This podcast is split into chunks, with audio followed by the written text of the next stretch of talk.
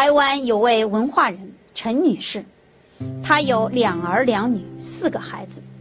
一九八一年大约五六月间，天气很闷热，孩子们想出去走走，而她也想顺道去日文书局找些最新出版的编织手工艺教材。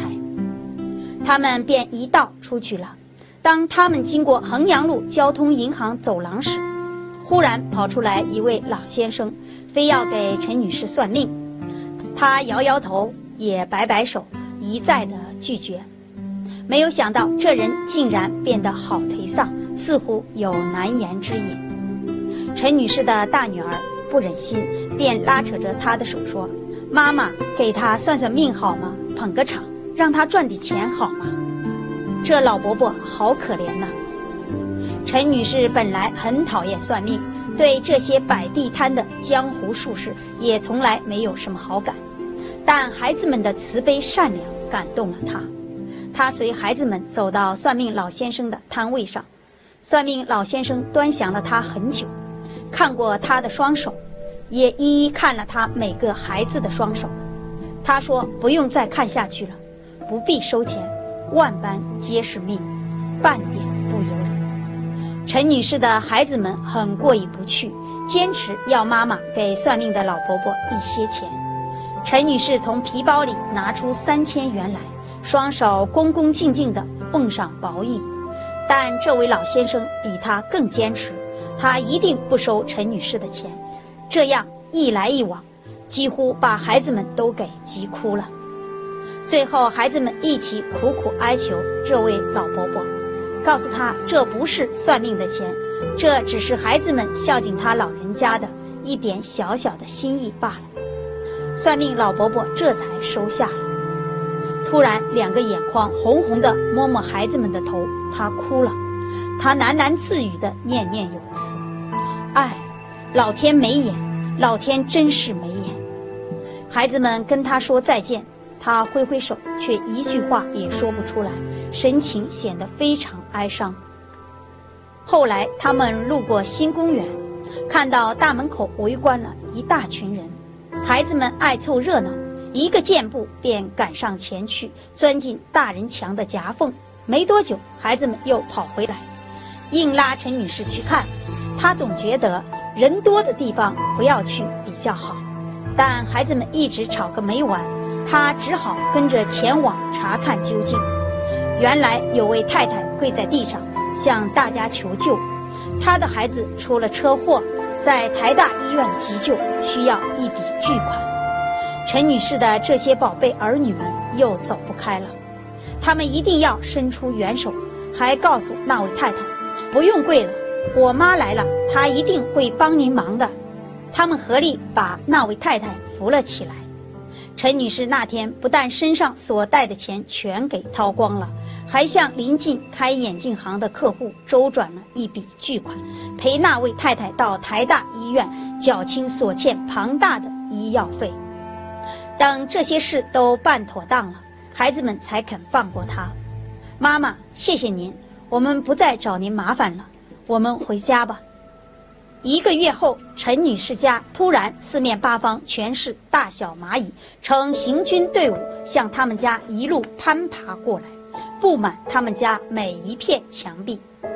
陈女士怕踩到他们的行列，赶紧去买了二十多张小凳子，排出一条康庄大道，垫撒白糖及其他食物，还撒一点水来犒赏他们一路行军到他家做客的辛苦。孩子们看蚂蚁密密麻麻的布满整个屋子，好是害怕，但孩子们都很听话。不敢伤害他们，也不敢打扰他们。孩子们知道来者就是客，也知道待客之道。就这样，大约十来天，蚂蚁一群群的蜂拥而来，几乎挤破了陈女士的家。夏天到了，孩子们全放暑假，也全留在家里，而陈女士忙进忙出，总抽不出时间来陪孩子们度假。只好找办公室的小姐来帮忙照料孩子们的功课和日常生活。有一天，陈女士去开会，电视上正在播报新闻，据说台北市中心地带靠仁爱路段正发生一场大火，十分猛烈。由于陈女士正在主持会议，没有办法分心去听清楚到底什么地方出了什么事。直到下午四点半左右散会了，他才随着爱看热闹的同仁一起驱车前往火灾现场。一到现场，陈女士突然哇的大叫一声：“这是我的家呀！”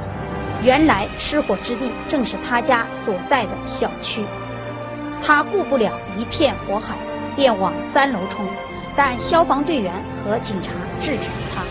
她大喊：“我的孩子呢？我的孩子呢？”后来消防队为她喷洒出一条小小火巷，紧急派了三个人陪她上了三楼。他们家的门已轰得热腾腾的，不能碰，也膨胀到不能开。消防队员用力把门敲开，踢倒，他们才小心翼翼地侧身闪了进去。里面全是浓烟，什么也看不到。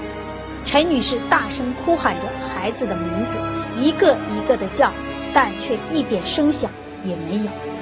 这下他已两腿酸麻，人也快晕倒了。他真的快疯了，真的撑不住了。突然，消防队员踩到一堆人，原来陈女士的孩子搂抱成一团，吓昏在地上刚买回来的旧书堆上。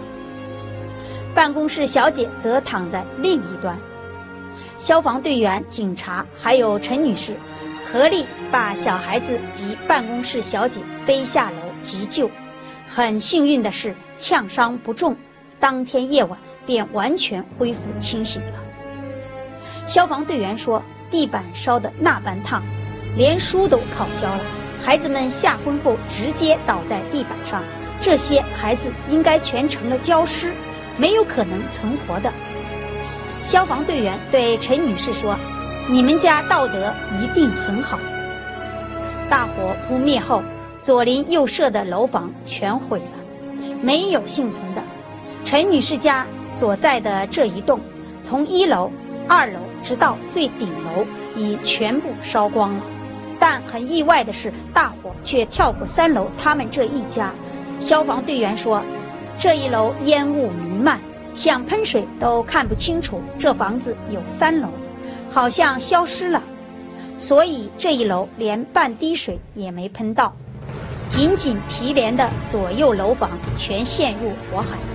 把陈女士家的墙壁及靠壁的角钢书架全都高热烫变形了，所有的书也烤焦冒烟了，但却未燃烧。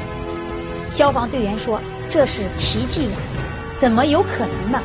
围观的群众争先恐后的抢着告诉记者说，三楼刚刚在浓烟中消失了，而且在浓烟中可以看到穿白色衣服的人在空中洒水。并且把火拨开，隔壁楼房的人也跑来了。他们与陈女士一家相接的三楼里，放置有三桶大钢桶的瓦斯。大火时，大钢桶全在高热下融化成一团团的圆球，但为什么没有爆炸呢？如果爆炸了，陈女士的四个孩子和办公室小姐岂不个个粉身碎骨？